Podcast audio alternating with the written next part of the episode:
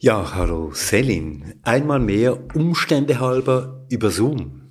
Hallo Christoph. Wir sprechen in dieser Episode über die Frage, ob die Klimakrise auch eine Krise der Demokratie ist. Aber bevor wir anfangen, dieser Hinweis. BioSwiss ist der Dachverband der Schweizer Knospebetriebe. Mehr als 7000 Landwirtschaftsbetriebe produzieren heute schon nach den strengen Richtlinien von BioSwiss. Sie alle tragen dazu bei, dass unser Ernährungssystem ein Stück klimafreundlicher wird. Verbunden mit dem ganz herzlichen Dank an den Sponsor dieser Ausgabe und mit einem riesengroßen herzlichen Dank an alle, die unsere Arbeit mit einer kleinen oder größeren Spende unterstützen. Ganz einfach, indem Sie auf unsere Webseite gehen und dort den Button Unterstützen anklicken. Vielen herzlichen Dank. This comet is what we call a planet killer. At this exact moment, I say we sit tight and assess. Sit tight and assess? Sit tight. And then assess. The sit tight part comes first, then you got to digest it. That's the assessment period. Ja, das ist ein Ausschnitt aus dem Trailer des Films Don't Look Up. In diesem Film wird gezeigt, wie eine demokratisch gewählte US-amerikanische Präsidentin auf den Einschlag, auf den bevorstehenden Einschlag eines Kometen reagiert, eines Kometen, der direkt auf die Erde zufliegt und die Erde mit hundertprozentiger Sicherheit vernichten wird, wenn nicht gehandelt wird. Hey. Well, the handsome astronomer can come back anytime, but the yelling lady, not so, Not so much. We're to get the news out there one way or another. It's real and it's coming. Ja, und natürlich gibt die amerikanische Präsidentin in dem Film die Losung aus Don't Look Up, weil die drohende Katastrophe ihre Wahlchancen und die Wahlchancen ihrer Partei mindern würde. Ja, und es kommt dann in diesem Film, wie es kommen muss, nämlich der Wissenschaftler in Don't Look Up von Leonardo DiCaprio gespielt und seine Assistentin, gespielt von Jennifer Lawrence, die beiden können die Politik nicht überzeugen, weil am Ende kommt dann eben Wahlkalkül vor dem Schutz des Planeten. Ja, viele haben diesen Film gesehen als Parallelerzählung zu dem, was in Sachen Klimapolitik gerade geschieht, was das Nichtstun in der Politik für Konsequenzen hat. Und viele sahen sich in ihrer Ansicht bestätigt, dass die Politik eben nicht dazu taugt, das Klimaproblem zu lösen und schon gar nicht eben die Demokratie. Und darüber reden wir heute. Treibhaus. Der Klimapodcast Mit Selin Elber und Christoph Keller. und heute auch dabei sind Olivier Christe, Daniel Graf und Aber Bulakai. Ja, wenn wir über Demokratie und Klima sprechen, stellen wir oft fest, das hören wir immer wieder auch in den Tagesnachrichten, es sind oft nicht einmal die Regierungen, die unwillig sind, das Klimaproblem anzugehen, sondern es sind eben oft die demokratischen Institutionen, die blockieren. Ein Beispiel in den USA gelingt das zurzeit einem Senator, Senator Manchin aus Wisconsin, ein ganzes Gesetzgebungsverfahren zu blockieren, indem er einfach sagt, er sei gegen die Vorlage, die Joe Biden durch den Senat bringen will. Ja, und nicht nur in den USA, sondern auch in der Schweiz ist das ein Thema. Wir erinnern uns zum Beispiel an den Abstimmungssonntag vom 13. Juni letztes Jahr. Es ist ein politischer Paukenschlag. Das Stimmvolk sagt Nein zum CO2-Gesetz, an dem Regierung und Parlament jahrelang gearbeitet haben. Das Gesetz sollte die jährlichen CO2-Emissionen bis 2030 drastisch reduzieren. Als Die Ablehnung des gilt heute die CO2-Gesetzes in der Schweiz, das war die Ablehnung eines Gesetzes, das äußerst moderate Klimaziele vorgab und zudem hätten die Einnahmen aus der Bepreisung von CO2 an die Bevölkerung zurückgegeben werden können. Und trotz negativem Wahlausgang versicherte man sich im Nachhinein, das Nein zum CO2-Gesetz sei keineswegs ein Nein zu mehr Klimaschutz gewesen. Ja, und rund um diese Abstimmung gab es auch Diskussionen darüber, wie die Abstimmung herausgekommen wäre, wenn mehr jüngere Menschen abstimmen könnten. Oder wenn jener Viertel der Bevölkerung in der Schweiz abgestimmt hätte, jener Viertel, der eben nach wie vor keine Stimme hat, obwohl sie alle hier in der Schweiz leben, Steuer zahlen und hier arbeiten. Enttäuschung bei den Jungen auf der Pro-Seite. Mit diesem Resultat haben sie nicht gerechnet. Auch Anouk Feurer hat viel Zeit fürs CO2-Gesetz investiert. Da ist jedes Nein für den Umweltschutz schon eine Ohrfeige, weil wir uns für das einsetzen für alle Menschen und dann gewisse Menschen das nicht als notwendig halten. Jedenfalls ließe sich die Liste fortsetzen mit einer ganzen Reihe von Energiegesetzen, die an der Urne abgelehnt wurden. Eine ganze Reihe von kantonalen Energiegesetzen, allerdings mit einer bemerkenswerten Ausnahme. Also beim Klimawandel geht es eigentlich immer ums Wasser. Entweder hat es viel zu viel oder es hat viel zu wenig. Das liegt daran, dass äh, die Luft halt, wenn sie wärmer ist, viel mehr Feuchtigkeit kann aufnehmen kann. Das führt auf der einen Seite dazu, dass dann Gebiete so austrocknen und abbrennen. Die Ausnahme betrifft das Energiegesetz des Kantons Zürich, das im November letzten Jahres angenommen wurde. Dieses Gesetz sieht eine Transformation des Energiesystems vor, weg von den fossilen Energien, weg von Ölheizungen und so weiter. Trotz dieser einen erfolgreichen Abstimmung gibt es also viele Blockaden, viele Ablehnung von nicht mal so mutigen Vorlagen. Und von der Rolle von Lobbyisten in den Vorzimmern von Parlamenten haben wir noch gar nicht gesprochen. Lobbyisten, das sind Menschen, die nur dazu da sind, Interessen durchzusetzen.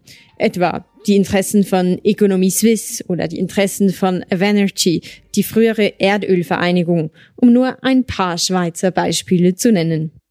Es gibt also Gründe zu fragen, ob Demokratie und Klimaschutz sich vertragen, ob demokratische Entscheidungsprozesse nicht einfach zu langsam sind, zu umständlich, ob das politische System insgesamt überhaupt auf Klimaschutz und umfassenden Schutz von Natur und Mitwelt Bezug nimmt ob es überhaupt eine adäquate Reaktion sind auf die Frage, die der französische Philosoph und Sozialwissenschaftler Bruno Latour in seinen Schriften ja immer wieder betont, nämlich dass wir die Umwelt und die Mitwelt eben in allen unseren Entscheidungen mitdenken sollen.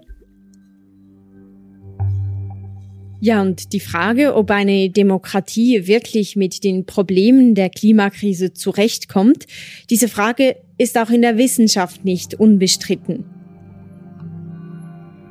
So sagte etwa der Philosoph Hans Jonas vor 30 Jahren in einem Interview mit dem Spiegel, den Verdacht habe ich, dass die Demokratie, wie sie jetzt funktioniert, mit ihrer kurzfristigen Orientierung auf die Dauer nicht die geeignete Regierungsform ist.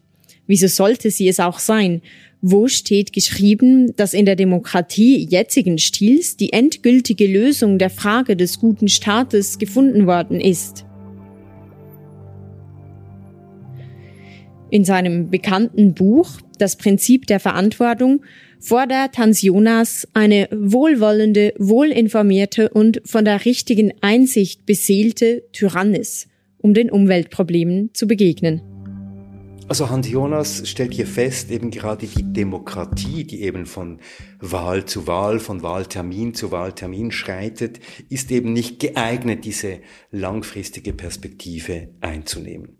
Ja, und mit dieser Forderung nach einem autoritären Regime, der Glaube, dass eine Demokratie nicht fähig ist, die Umweltprobleme schnell genug zu bekämpfen, ist ja Hans Jonas nicht der einzige Selin.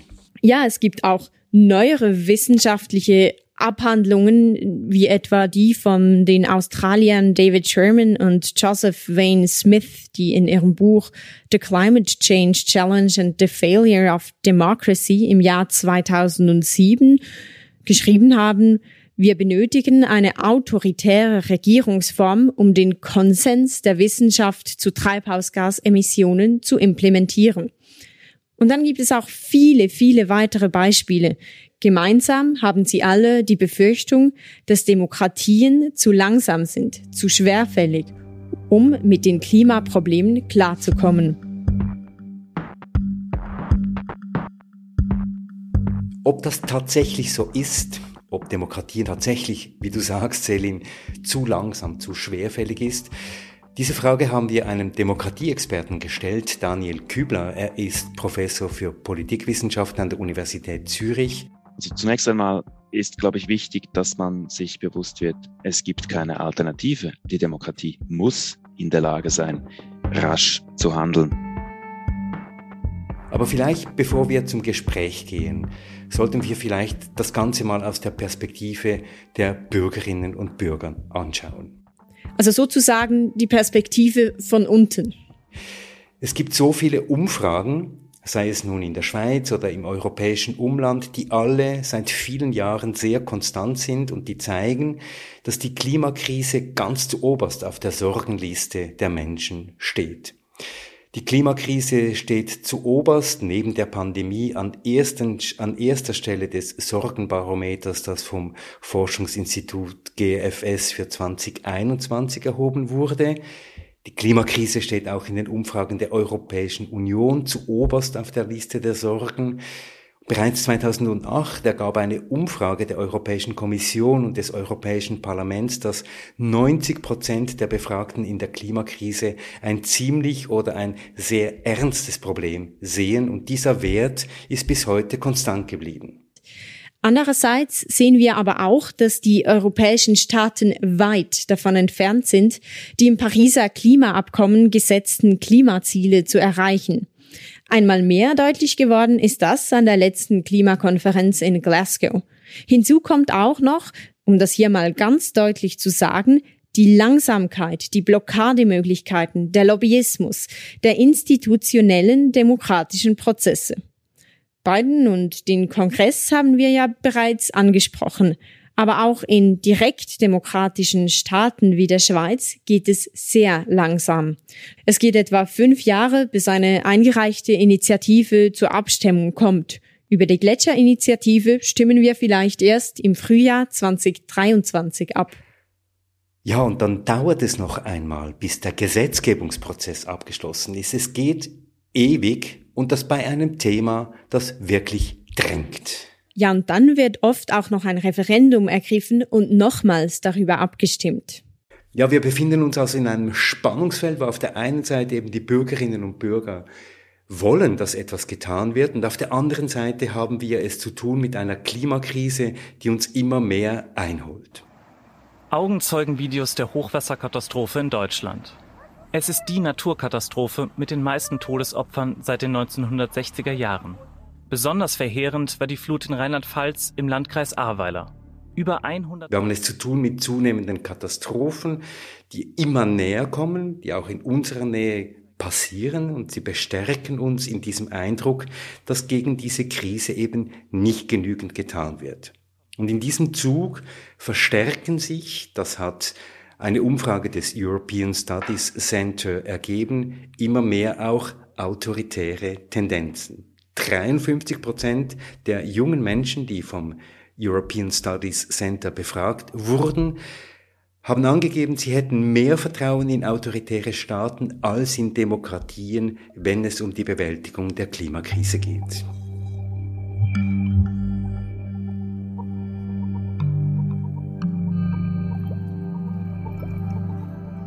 Das heißt also, in der Krise schwindet das Vertrauen in die Demokratie rapide. Genau, also das wäre das Argument. Einmal ganz grob gesagt, es machen sich auf der einen Seite autokratische Tendenzen breit, die ganz offen aussprechen, dass nur eine autoritäre Wende das Ganze retten wird. Auf der anderen Seite setzen immer mehr Menschen auf außerparlamentarische Aktionen und das legitimerweise, wie wir in einer früheren Folge im Gespräch mit dem Politologen Francis Schönewahl schon herausgearbeitet haben. Es gibt eine Radikalisierung. Ich nenne hier nur Extinction Rebellion. Ich denke an die Aktionen der Klimabewegungen gegen Credit Suisse und UBS.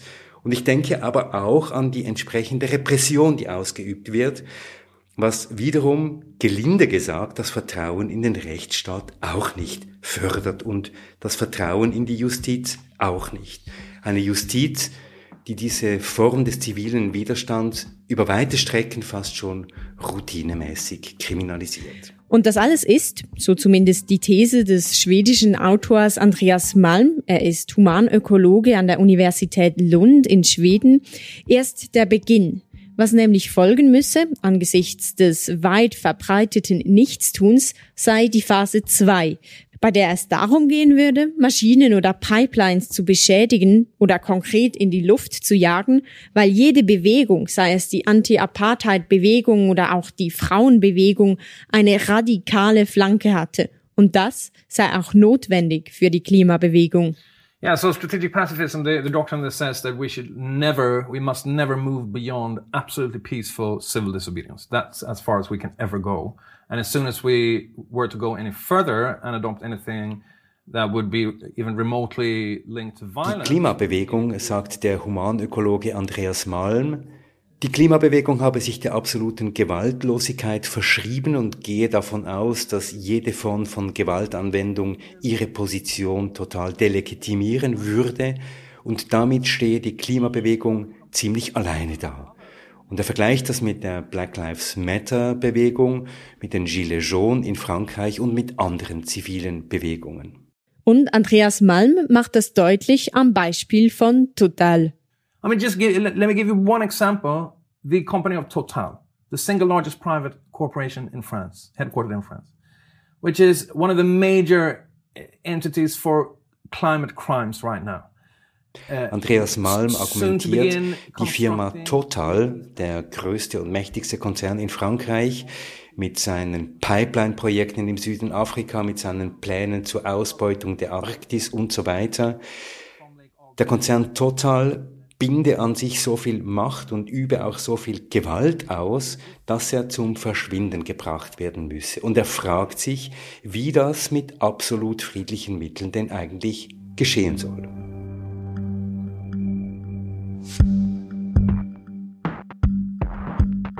Jedenfalls können wir feststellen, die Skepsis gegenüber demokratischen Entscheidungen wird noch verstärkt durch die Frustration über das Scheitern internationaler Konferenzen. Wir haben das gesehen in Glasgow im letzten Herbst. Die Unmöglichkeit der Bürgerinnen und Bürger da Einfluss zu nehmen, ist ein großes Problem. Das zeigt eben auf, dass es da eine Grenze der Demokratie gibt, dass eben viele Entscheidungen auf globaler Ebene getroffen werden, wo eben die Demokratie nicht hinreicht.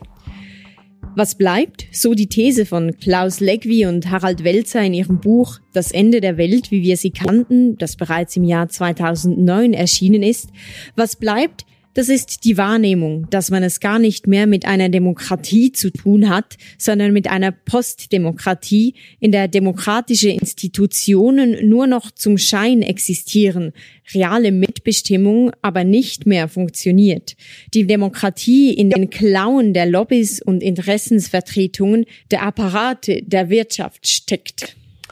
Ja, und damit sind wir vielleicht bei der Grundsatzfrage angelangt oder vielleicht auch bei einer Entscheidung, nämlich entweder wir beschleunigen und verbessern die demokratischen Entscheidungsfindungen in Sachen Klima, Klimakrise, Umweltkrise überhaupt, oder es gibt vielleicht Unruhen. Und dann wird es für sehr viele Personen und Institutionen ungemütlich, weil die sozialen Spannungen zunehmen, oder es passiert andere Alternative, folgendes, dass eben viel zu lange nichts getan wird und alle befinden sich in einem Zustand kollektiver Lethargie oder Blockade, vielleicht der Zustand, in dem wir uns manchmal heute befinden. Und wenn dann die Klimakatastrophe richtig zuschlägt, nämlich Millionen und Abermillionen von dieser Klimakrise betroffen sind, dann gibt es nur noch eine Lösung, dann gibt es die Lösung des Regierens mit Notrecht.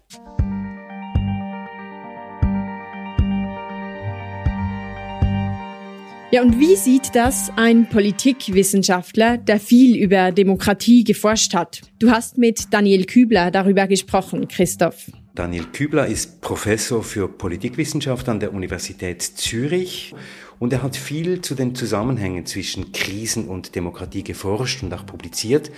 Und ich habe ihn zuerst gefragt, ob die Demokratie nicht einfach zu langsam funktioniere angesichts der Dringlichkeit der Klimakrise. Also zunächst einmal ist, glaube ich, wichtig, dass man sich bewusst wird, es gibt keine Alternative. Die Demokratie muss in der Lage sein, rasch zu handeln. Und äh, ich denke, die Covid-Krise äh, oder andere wichtige Krisen haben gezeigt, dass Demokratien tatsächlich auch in der Lage sind, rasch zu handeln und äh, einschneidende Maßnahmen zu treffen, wenn der politische Willen vorhanden ist. Jetzt zeigen aber Beispiele wie zum Beispiel Bidens Klimaplan, der im Senat äh, feststeckt, oder auch die CO2-Abstimmung in der Schweiz. Da gibt es immer wieder institutionelle, aber zum Teil eben auch Rückschläge an der Urne. Diese Rückschläge werfen die Klimapolitik immer wieder zurück, weil hier die Demokratie, ich sage es jetzt nicht, Sand ins Getriebe wirft, aber weil die Demokratie einfach unglaublich umständlich sein kann. Das mag so sein. Äh, ich glaube aber nicht, dass das an der Demokratie liegt, sondern das liegt am fehlenden äh, politischen Willen. Ähm, in der Abstimmung zum CO2-Gesetz haben wir es ganz deutlich gesehen. Offensichtlich ist äh, eine Mehrheit der Stimmenden nicht der Meinung, dass die Klimakrise so schlimm sei, dass man sich jetzt tatsächlich äh, einschneidende Maßnahmen auferlegen möchte. Also ich sehe das Problem nicht bei den demokratischen Mechanismen, sondern ich sehe das Problem beim fehlenden politischen Willen und bei der fehlenden Mehrheit für solche äh, notwendigen Maßnahmen, die getroffen werden müssen, um die, die Klimakrise rechtzeitig anzugehen. Die Zeit läuft aber, die Zeit tickt und jetzt gibt es einen Teil der Klimabewegung, und zwar nicht ein geringer, der glaubt nicht mehr daran, dass demokratisch entscheide, dass eben demokratisch legitimierte Politikerinnen und Politiker das Richtige tun. Jetzt hat in einer der früheren Folgen in Treibhaus, der Klimapodcast, Francis Schöneval, ihr Kollege an der Universität Zürich, gesagt, die Demokratie braucht eben immer auch eine Art von Stachel, eine Art von Impulsen von außen, eben nicht innerhalb der Institutionen.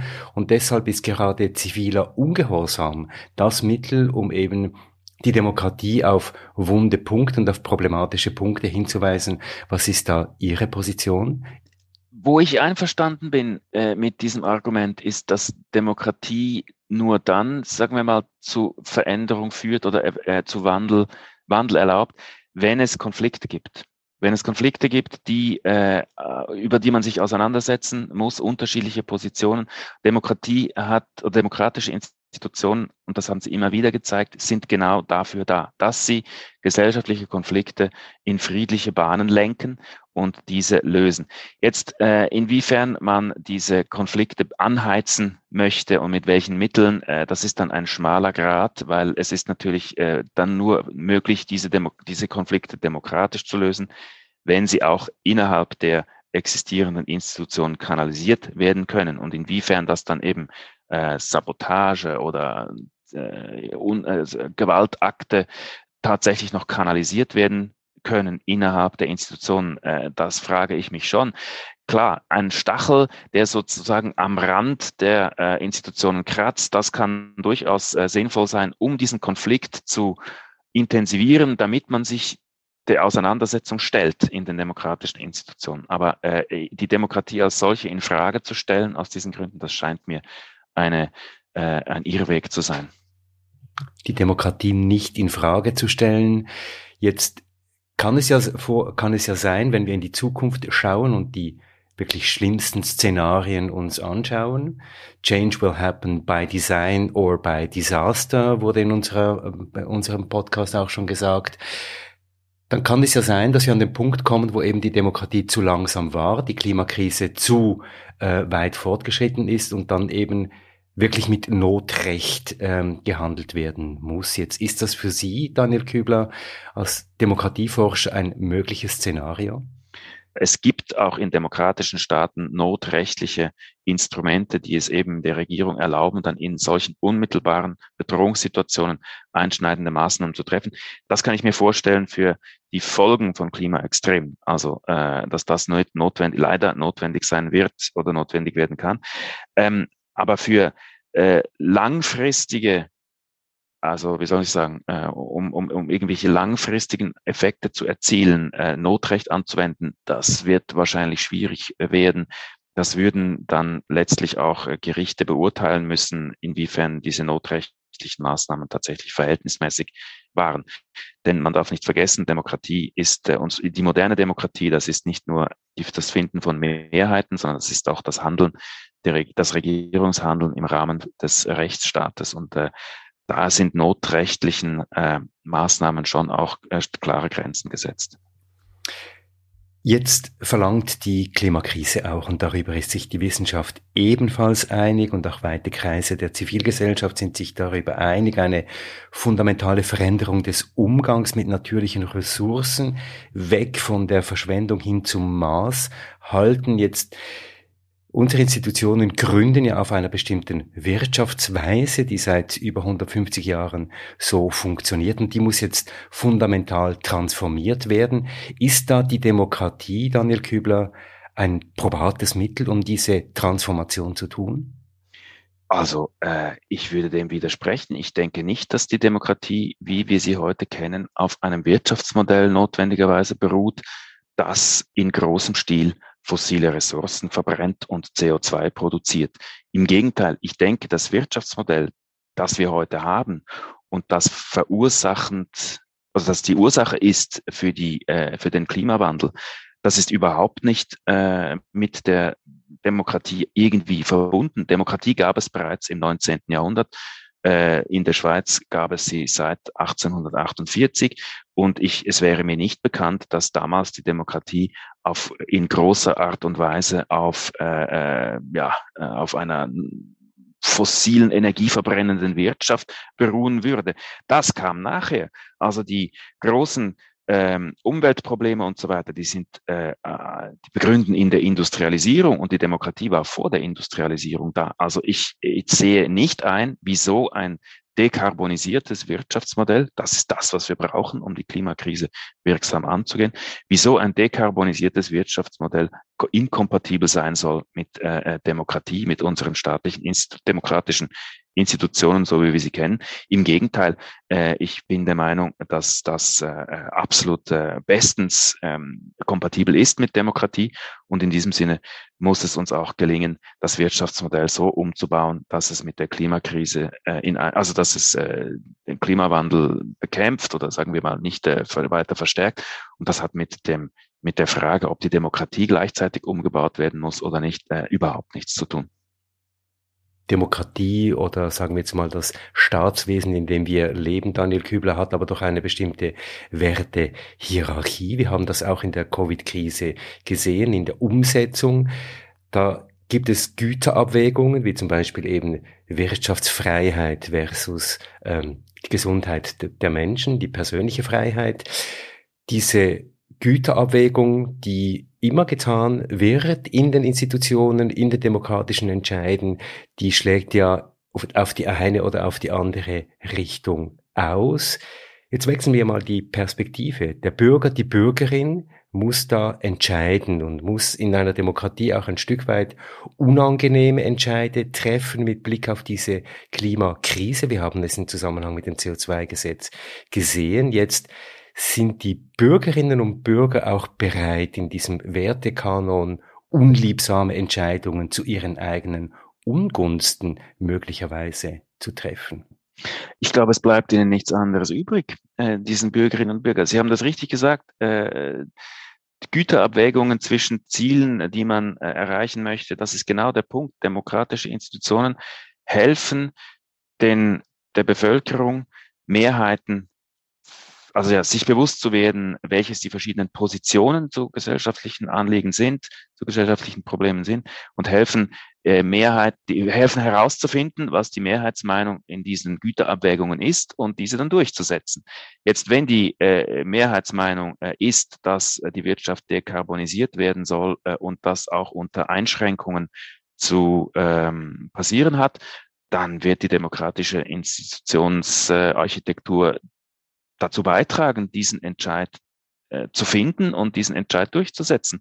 Und ähm, in diesem Sinne geht es weniger um die Funktion, um das Funktionieren der demokratischen Institutionen, sondern um die Frage, sind wir tatsächlich bereit, uns einzuschränken, denke ich, also ich, ich denke, ohne Einschränkungen geht, wird das nicht gehen, uns einzuschränken, um den Klimawandel zu bekämpfen. Und äh, bisher da haben Sie völlig recht. Äh, bei den CO2-Gesetz, beim CO2-Gesetz zum Beispiel hat man gesehen, dass die Mehrheit der Bürger offen, offenbar dafür noch nicht bereit ist. Aber äh, da braucht es dann eben auch Engagement, es braucht Konflikt, es braucht Mobilisierung, um eben diese Mehrheitsmeinung noch zu, auch zu verändern. Denn diese Meinungen, die sind ja nicht in Stein gemeißelt, die können sich verändern. Die, Leute, die Menschen können lernen zum Glück, sie werden gescheiter, äh, wenn man so möchte. Und es ist äh, möglich auch, dass sie die Meinung ändern. Und wenn sie die Meinung ändern und wenn die Mehrheit ihre Meinung ändert, dann wird, werden die demokratischen Institutionen dazu beitragen, diese Mehrheitsmeinung auch äh, zu äh, beschließen und verbindlich umzusetzen. Würden Sie denn sagen, Daniel Kübler, die Demokratie ist immer nur so gut wie die Qualität der Debatten und der Diskussionen, die den Entscheidungen im demokratischen Rechtsstaat zugrunde liegen? Auf jeden Fall. Also Demokratie setzt natürlich voraus, dass die Bürgerinnen und Bürger äh, an der Debatte teilnehmen, sich Meinungen bilden und äh, auch Engagement zeigen. Und in diesem Sinne ist die Demokratie tatsächlich nur immer, äh, also wie gesagt, Demokratie hilft der Bevölkerung, gute Entscheidungen zu treffen, die eine Mehrheit mitträgt. Und äh, das bedingt natürlich, dass eine Mehrheit bereit ist, solche Entscheidungen zu treffen. Jetzt gibt es einen ganzen Teil der Klimapolitik, der außerhalb des staatlichen Rahmens stattfindet. Ich spreche hier von den Klimakonferenzen, von den äh, multilateralen äh, Abkommen, die im Rahmen der Klimakrise oder der K Bekämpfung der Klimakrise getroffen werden. Und die entziehen sich ja der demokratischen Partizipation jetzt aus Demokratie theoretischer und auch praktischer Sicht, Daniel Kübler, ist das nicht ein Problem? Doch, das ist tatsächlich ein Problem. Also äh, die, wie soll man sagen, die Verlagerung von Entscheidungsarenen weg vom nationalstaatlichen Rahmen nach oben eben in internationale Gremien. Das ist aus demokratietheoretischer Sicht äh, tatsächlich ein Problem, denn die Mit Demokratie beruht auf der Mitwirkung äh, von Bürgerinnen und Bürgern an Entscheiden und solche Entscheide, wenn sie in internationalen Gremien getroffen werden, sind natürlich sehr weit entfernt von den Bürgerinnen und Bürgern. In dieser äh, Konstellation spielen natürlich die internationalen Organisationen eine wichtige Rolle. Im Rahmen diesen, dieser Organisationen findet Klimapolitik international statt. Ähm, die Europäische Union ist trotz aller Demokratiedefizite, die sie hat, weit und breit die demokratischste internationale Organisation. Und in diesem Sinne kann man sagen, wir sind in Europa eigentlich in der glücklichen Lage, dass wir auch auf einer zwischenstaatlichen Ebene, auf einer internationalen Ebene eine demokratisch relativ gut legitimierte Institution haben, die sich um Klimapolitik kümmert. Und äh, die äh, EU-Kommissionspräsidentin hat ja auch klar gemacht, dass der Klima Wandel ein großes, ein großes prioritäres Thema sein soll in äh, der nächsten Zeit. Wir, wir haben gesehen, es werden verschiedene Beschlüsse gefasst. Und das finde ich eigentlich ein gutes Beispiel dafür, wie eben äh, solche auf internationaler Ebene gefällten äh, Beschlüsse auch äh, demokratisch angebunden werden können an die nationalstaatlichen Demokratien. Das ist natürlich nicht der einzige Rahmen, ähm, internationaler Rahmen, in dem Klimapolitik stattfindet. Es gibt äh, die äh, Klimakonferenzen und so weiter, die sind nicht im gleichen Maße demokratisch strukturiert, wie das bei der EU der Fall ist. Dort äh, haben übrigens auch Forschungsarbeiten gezeigt, dass äh, eine Demokratisierung stattfindet und das ist eigentlich sehr ermutigend. Und diese Demokratisierung, die äh, stützt sich stark auf die Rolle von international tätigen Nichtregierungsorganisationen, äh, zivilgesellschaftlichen Organisationen, die immer stärker auch an solchen äh, Klimakonferenzen vertreten sind, ihre Meinung einbringen und dann eben auch zu einer Pluralisierung eigentlich dieser Entscheidungsfindung und dieser Entscheidungsarena beitragen.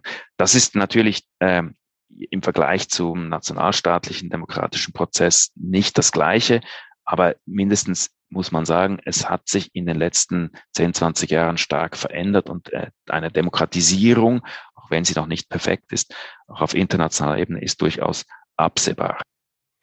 Aber auch hier sehen wir, ohne Druck von unten, ohne Druck der Straße, ohne Druck auch von Figuren wie Greta Thunberg und andere, wäre ja diese ganze Maschinerie, die Sie jetzt ähm, geschildert haben, und ich meine das nicht despektierlich, gar nicht in Gang gekommen. Also auch auf internationaler Ebene würden Sie sagen, Daniel Kübler braucht die Demokratisierung auch solcher Institutionen einen gewissen Druck von außen, damit etwas passiert? Das ist absolut richtig und das, das, das ist auch eine Parallele zur historischen Herausentwicklung von Demokratie. Demokratie fällt nicht vom Himmel, sondern Demo Demokratie braucht Revolution oder ist in Revolution entstanden, ist entstanden in durch Druck von unten äh, und ähm, Demokratie ohne solchen Druck, ohne, wie sagt man, Contestation, also ohne Anfechtung der Mächtigen, ist nicht möglich und entwickelt sich nicht. In diesem Sinne deckt sich das letztlich auch mit der historischen Erfahrung, die wir kennen aus der Entwicklung von Demokratie und von ähm, ähm, Demokratisierungstendenzen. Also das ist absolut richtig. Diese Bewegungen und ähm, diese be zivilgesellschaftlichen Bewegungen, die eben auch die etablierten Institutionen und die etablierten Eliten herausfordern, die sind sehr wichtig für die Demokratisierung der Klimapolitik auf internationaler Ebene. Jetzt gibt es ja Länder wie die Schweiz, die das Privileg der direktdemokratischen Teilhabe kennen und das Initiativrecht kennen, also die Möglichkeit durch Bürgerinnenpartizipation auf institutioneller Ebene Druck äh, auszuüben. Würden Sie denn sagen, dass gerade auch mit Blick auf die Klimakrise eben ein Mehr an Demokratie der richtige Weg wäre, um diesen Bürgerinnenanliegen, die überall ja manifestiert werden, mehr Raum zu lassen? Also ich finde Bürgerpartizipation sehr wichtig und äh, das ist auch deswegen wichtig, weil Partizipation eben auch dazu beiträgt, die Debatte in Gang zu halten, die ja wichtig ist, wie wir vorhin gesagt haben, um äh, die Politik voranzubringen, um den politischen Wandel voranzubringen.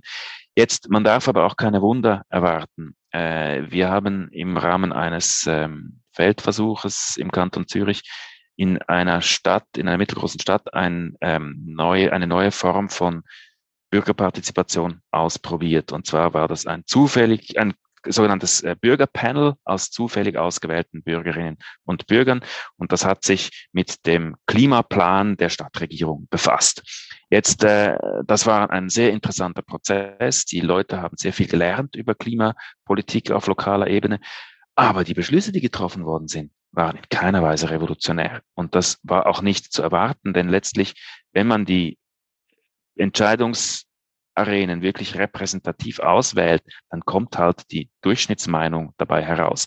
Und die Durchschnittsmeinung, äh, die ist nicht bei radikalen Lösungen, die ist bei sehr moderaten äh, Anpassungen an den Status quo. Und äh, in diesem Sinne darf man von diesen Partizipationsmechanismen auch nicht zu viel erwarten, sondern letztlich zeigen auch solche Partizipationsmechanismen, dass demokratische Institutionen eigentlich vor allem helfen, Mehrheiten zu finden und Mehrheiten, äh, also ja, Beschlüsse zu machen, die der Mehrheit entsprechen. Das Wichtige, wenn man das ändern will, ist, diese Mehrheitsmeinungen zu beeinflussen. Das führt uns eben wieder zurück auf die Frage, wozu ist der Bürger, die Bürgerin bereit in diesen partizipativen Prozessen, wie auch immer sie aussehen?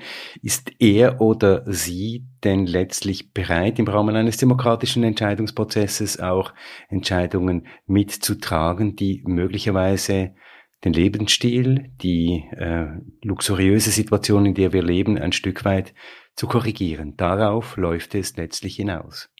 Darauf läuft es hinaus und das scheint eine Grundkonstante menschlichen Handelns zu sein. Man möchte eigentlich immer den Fünfer und das Weckli.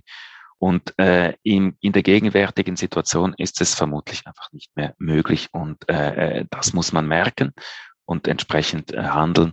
Und soweit sind wir vermutlich auch nicht, wie das CO2-Gesetz gezeigt hat, die Abstimmung zum CO2-Gesetz gezeigt hat.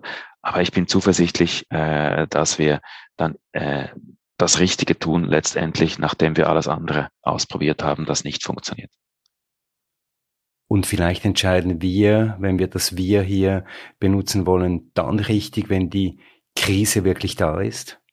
Das trägt sicher, äh, der Handlungsdruck trägt sicher zu äh, äh solchen Entscheidungen bei, das ist klar, ja. Wenn dann nicht Notrecht greift. Ja, äh, oder wenn es dann noch nicht zu spät ist, ja. Daniel Kübler, ganz herzlichen Dank. Gern geschehen.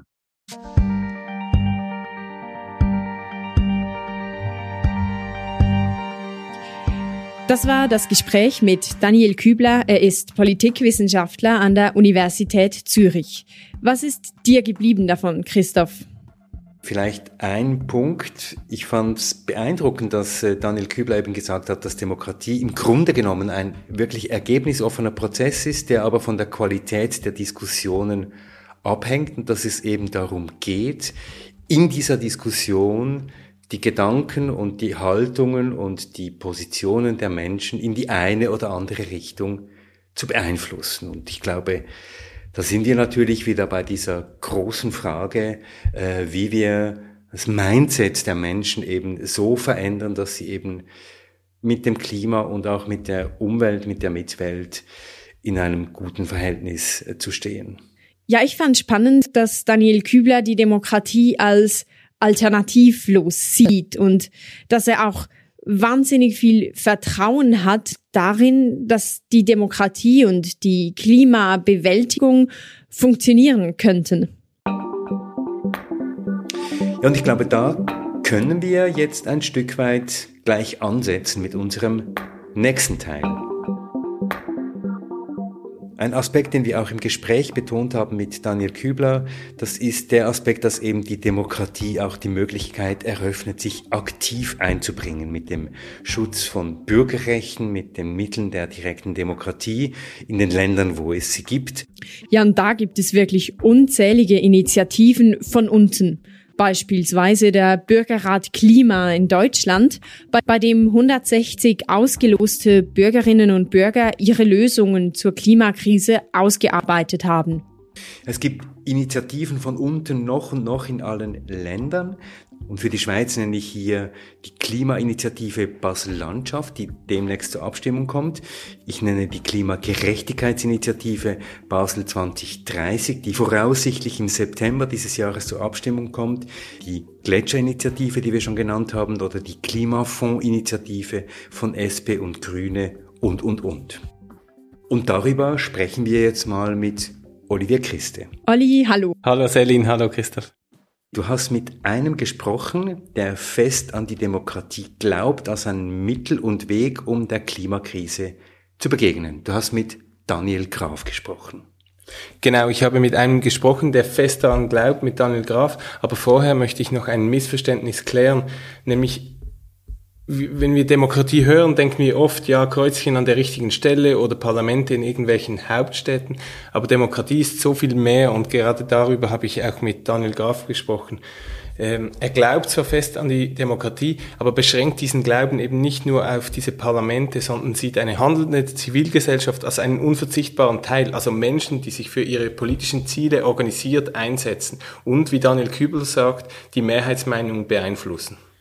Zivilgesellschaftliche Bewegungen können vor allem dafür sorgen, dass Regierungen und Parteien auf Kurs bleiben. Wir haben festgestellt in den letzten Monaten oder nach dem CO2-Gesetz, nach dieser herben Niederlage an der Urne, dass eben Parteien und Regierungen ins Tudeln äh, geraten und ihre Ziele ein bisschen vergessen und da braucht es eben Druck aus einer Zivilgesellschaft, die meistens einfach eine viel längerfristige Perspektive hat als Politikerinnen und Politiker, die meistens nur an die Wahlen denken. Folgerichtig, und jetzt komme ich zur Einführung, wer Daniel Graf überhaupt ist. Folgerichtig hat Daniel Graf viele Hüte. Er ist Aktivist, er ist Campaigner, er hat mit WeCollect eine Plattform zum Unterschriftensammeln aufgebaut. Und er führte mit einem sehr kleinen Kampagnenbudget erfolgreiche Kampagnen, wie zum Beispiel das EID-Referendum. Sein Fokus aber liegt immer beim Miteinbezug der Zivilgesellschaft in demokratische Prozesse. Und jetzt engagieren sich Menschen beim Unterschriftensammeln, beim Organisieren, beim Organizing. Es gibt ganz viele Möglichkeiten. Aber die Frage ist doch, kann das gemessen werden? Bringt das überhaupt etwas? Oft ist es schwer zu ertragen, dass man da irgendwo im luftleeren Raum schwebt. Und oft führt das auch zur Erschöpfung. Ich habe Daniel Graf deshalb gefragt, wie zivilgesellschaftliche politische Arbeit gemessen werden kann. Also Aktivismus muss sicher wirksam sein und das müssen die Menschen auch selbst ein bisschen lernen. Also was von ihrem Engagement wirklich Sinn macht. Äh, es gibt Menschen, die gerne Unterschriften sammeln, es gibt äh, Menschen, die auch gerne Veranstaltungen organisieren oder einfach anderen Menschen helfen. Und ich glaube, das ist nicht zu unterschätzen, dass eben diese freiwillige Arbeit sich eben auf ganz viele Sachen bezieht. Und ich glaube, es ist wie so dieses, dieser, ich würde sagen, dieser Vibe auch sozusagen aktiv zu sein. Das äh, hilft sozusagen dass einfach Menschen eher bereit sind, Sachen zu unterstützen. Und ich glaube dort, dass äh, es wichtig ist, eben, dass die Sachen effektiv sind für einen selbst. Das heißt, dass ich am, am, am Schluss vom Tag zufrieden bin. Das kann sein, dass ich zehn Unterschriften gesammelt habe, dass ich eine Veranstaltung organisiert habe oder dass ich einer Person geholfen habe, die Hilfe braucht und in unserem System aus irgendwelchen Gründen zu wenig Hilfe bekommt. Aber, oder anders gefragt, müssen wir denn davon abkommen, unsere Handlung wirklich sehr konkret messen zu wollen? Müssen wir einfach mehr tun und äh, das aushalten oder müssen wir Mittel finden, die uns sagen, ja, ich habe das in diesem halben Jahr erreicht etc.? Also Politik ist halt schon eine Marathongeschichte, auch gerade in der direkten Demokratie. Das heißt, wenn man wirklich etwas erreichen will, muss man einen langen Schnauf haben und dranbleiben. Das ist aber biografisch immer schwierig, sei es, wenn man am Studieren ist, muss man irgendwann mal arbeiten. In Anführungszeichen, wenn man ein junger Mensch ist, hat man vielleicht irgendwann Familie oder man kümmert sich um die Eltern. Ähm, da hat man automatisch weniger Zeit. Also ich sehe eher so ein bisschen Zyklen von Engagement. Und sicher wichtig ist, dass man sich nicht verausgabt oder dass man eigentlich ein, ein, politisches Burnout hat, weil es gibt schon ein paar Menschen, die nicht mehr zurückkommen, weil sie einfach sehr negative Erfahrungen gemacht haben. Aber ich sehe jetzt gerade äh, in der Klimastreikbewegung äh, beispielsweise gab es für mich schon ein, ein, eine hohe ähm, Bereitschaft, auch über diese schwierigen Themen zu reden, also über psychische Gesundheit und ähm, es gibt auch diesen Begriff der radikalen äh, Selbstsorge, also dass man sich sehr ernsthaft um sich selbst kümmert, weil es eben darum geht, dass man dranbleiben kann, weil eben Veränderung Zeit braucht. Müssen wir langfristige Erfolge über kurzfristige äh, Momente stellen?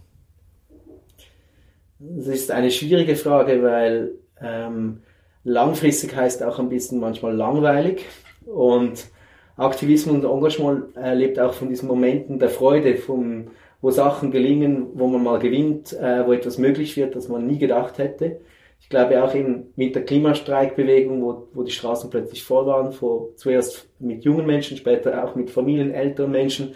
Das war sicher ein Moment, den es eben auch braucht, den kurzen Moment der Freude, um dann zu wissen, dass es halt äh, eben längerfristig äh, manchmal einfach mühselig ist und nicht immer äh, ein Grund zur Freude da ist. Zivilgesellschaft also als Watchdog für ein direktes demokratisches System, wo anschließend Referenden und Abstimmungen die Möglichkeit geben, einzugreifen. Das klingt gut, nur. Über 25 Prozent der Menschen in der Schweiz, das sind über zwei Millionen Personen, werden aus der Demokratie ausgeschlossen. Das ist aber Bulakai, er ist Co-Präsident des Vereins Vier Viertel. Es ist ein Verein, der sich für ein Stimm- und Wahlrecht für alle Menschen in der Schweiz einsetzt. Ähnlich sieht das Daniel Graf. Es ist ein echtes Problem in der Schweiz, dass viele Menschen eben ausgeschlossen sind an der Urne. Gleichzeitig sehe ich äh, aus Erfahrung, dass gerade viele Menschen ohne Pass sich sehr aktiv an Initiativen oder Referenden beteiligen, beispielsweise bei der Unterschriftensammlung oder auch solche Kampagnen mit Freiwilligenarbeit unterstützen und auch einen großen Beitrag leisten, dass viele Projekte überhaupt möglich sind. Mitarbeiten jedoch schließlich nicht mitbestimmen dürfen und schließlich von dem Bestimmten dann noch abhängig zu sein, darin sieht aber Bulakai eine große Gefahr für das demokratische System der Schweiz.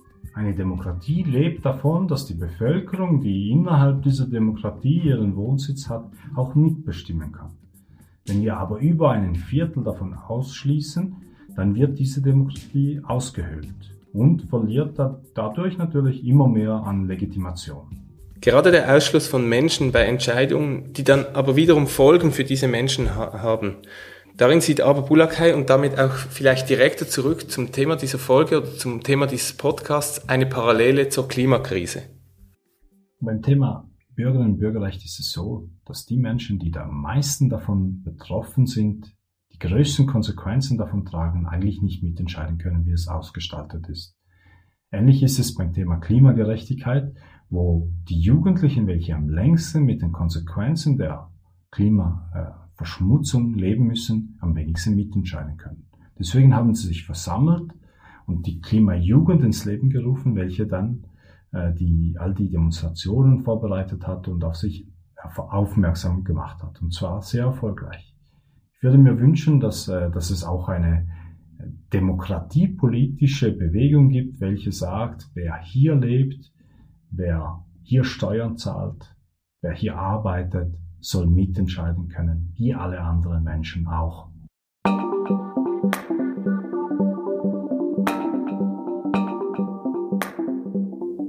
Ja, ich glaube, das, was Arber Bulakai und Daniel Graf gesagt haben, zeigt ganz eindeutig, dass wir mit dieser Diskussion noch nicht am Ende sind. Es wäre schön, wenn, wenn ihr mitdiskutieren würdet, wenn ihr diese Diskussion fortsetzen würdet. Ihr findet uns auf Facebook, wir sind auf Twitter, wir sind auf Instagram. Das sind überall Möglichkeiten, wo ihr mit uns diskutieren könnt. Und wenn ihr wollt, schickt uns eine Mail. Wir werden eure Stimmen und eure Interventionen sicher in der nächsten Folge einspielen. Erstmal hier herzlichen Dank, Olli. Danke, Christoph, und ich danke auch Ab Bulakai und Daniel Graf für das Gespräch. Danke auch dir, Selin. Ja, und das war's für diese Episode von Treibhaus. In der nächsten Episode machen wir einen Blick zurück und schauen uns Klimageschichten und die Klimageschichte an, und zwar anhand des Beispiels eines ganz bestimmten Konzerns. Bleibt dran und bleibt auch dran bei diesem Anliegen, beim Geld, das wir brauchen. Wir wiederholen es gerne noch einmal. Unsere Arbeit ist nicht gratis. Wir danken hier nochmal unseren Sponsoren, aber wir brauchen auch eure Unterstützung. Deshalb geht auf unsere Webseite, sucht den Knopf Unterstützen und gebt, was ihr geben könnt. Wir bedanken uns auch hier nochmal ganz herzlich für eure Unterstützung.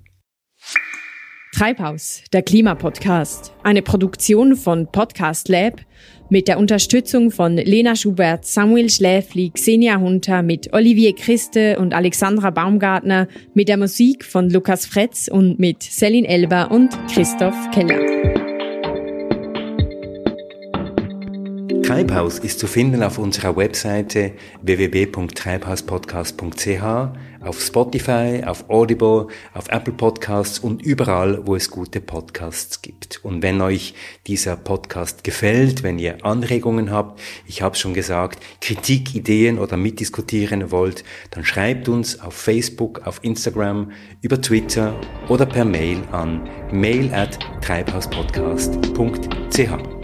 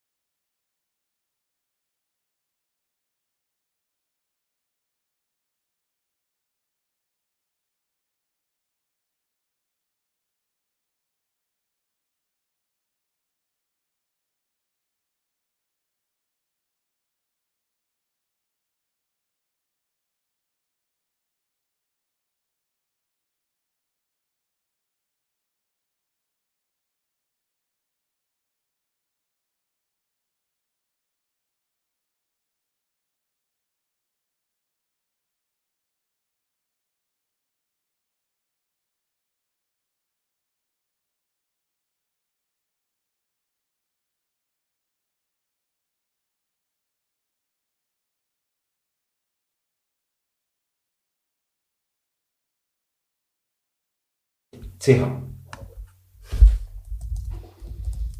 Ich glaube, wir haben es. Hat es bei dir aufgenommen, auf dem Tüdel gekräht?